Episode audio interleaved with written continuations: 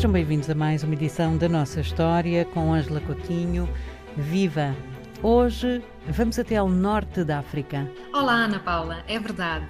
Eu hoje vou tentar falar para os nossos ouvintes acerca do início do processo de colonização da Argélia pela França.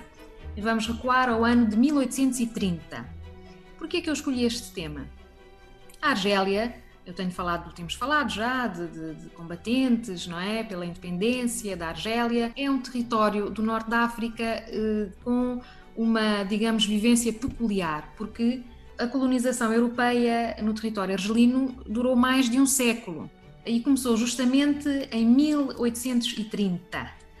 Além disso, houve uma, um fluxo importante de colonos, não é? Europeus. Eh, isto acontece eh, nos territórios de clima temperado, do norte da África, da África Austral, não é? Onde o clima, digamos, é mais favorável à instalação de populações da Europa, houve de facto eh, uma maior presença de colonos europeus. E eu vou falar hoje este tema para os ouvintes também irem percebendo um pouco melhor todas estas transformações e o peso que a Argélia teve depois no século XX. Portanto, eu dizia que em 1830 houve eh, uma tomada de decisão por parte das autoridades francesas de invasão militar da Argélia. E nessa altura conseguiram conquistar Alger e as zonas eh, circundantes. Tiveram, eh, depois a guerra, a guerra durou anos, não é? Mais de 10 anos, tiveram oposição de dirigentes, digamos, dos, dos diversos territórios que hoje integram a Argélia. O mais conhecido é Abdelkader. Abdelkader uh, foi um dirigente tradicional da zona que conseguiu um apoio do Império Marroquino e chegou a refugiar-se em Marrocos. Estamos então aqui no século XIX, é mais para os finais do século XIX que há uma luta um, entre as diferentes, as diferentes potências imperialistas, não é? Uh, pelo domínio da África e Ásia, mas então aqui na Argélia começou de facto uh, mais cedo.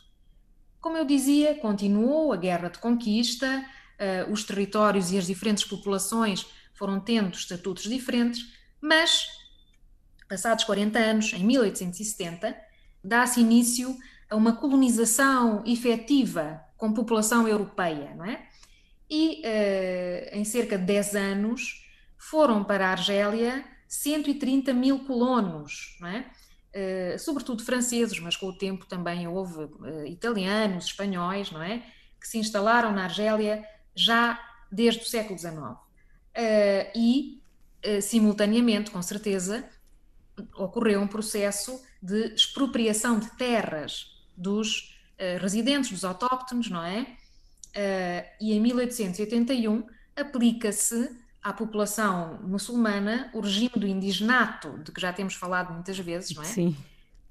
Bom, eh, é preciso dizer que apesar de haver eh, diferentes estatutos, eh, por exemplo, havia muitos judeus na Argélia que obtiveram a cidadania francesa, para além, com certeza, dos descendentes, não é? depois começou a haver descendentes de europeus, franceses, espanhóis, italianos, com certeza que esses eram cidadãos, os muçulmanos não, Entretanto, o regime de indigenato, eh, mais ou menos no fim da Segunda Guerra Mundial, desaparece.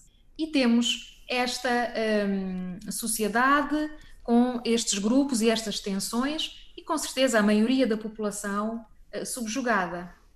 Para percebermos melhor toda esta dinâmica e complexidade da sociedade argelina, é também bom saber que a Argélia ganha um protagonismo no fim da Segunda Guerra Mundial, na medida em que a França foi ocupada pelos nazis, como sabemos, não é? Já vimos isso normalmente em muitos filmes, eh, e a Argélia foi liberta um pouco antes, em, 1800, em 1942, perdão. Portanto, ganhou um peso em relação à metrópole durante cerca de dois, três anos, não é?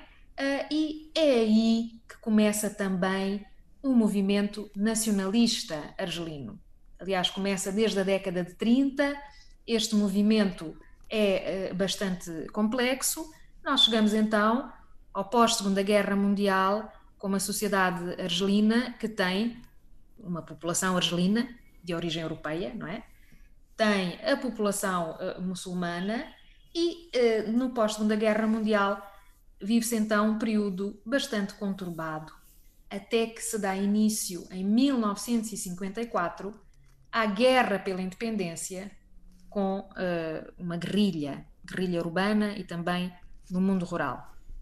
E então a Argélia foi o primeiro uh, Estado africano que uh, se libertou através de uma guerra, não é?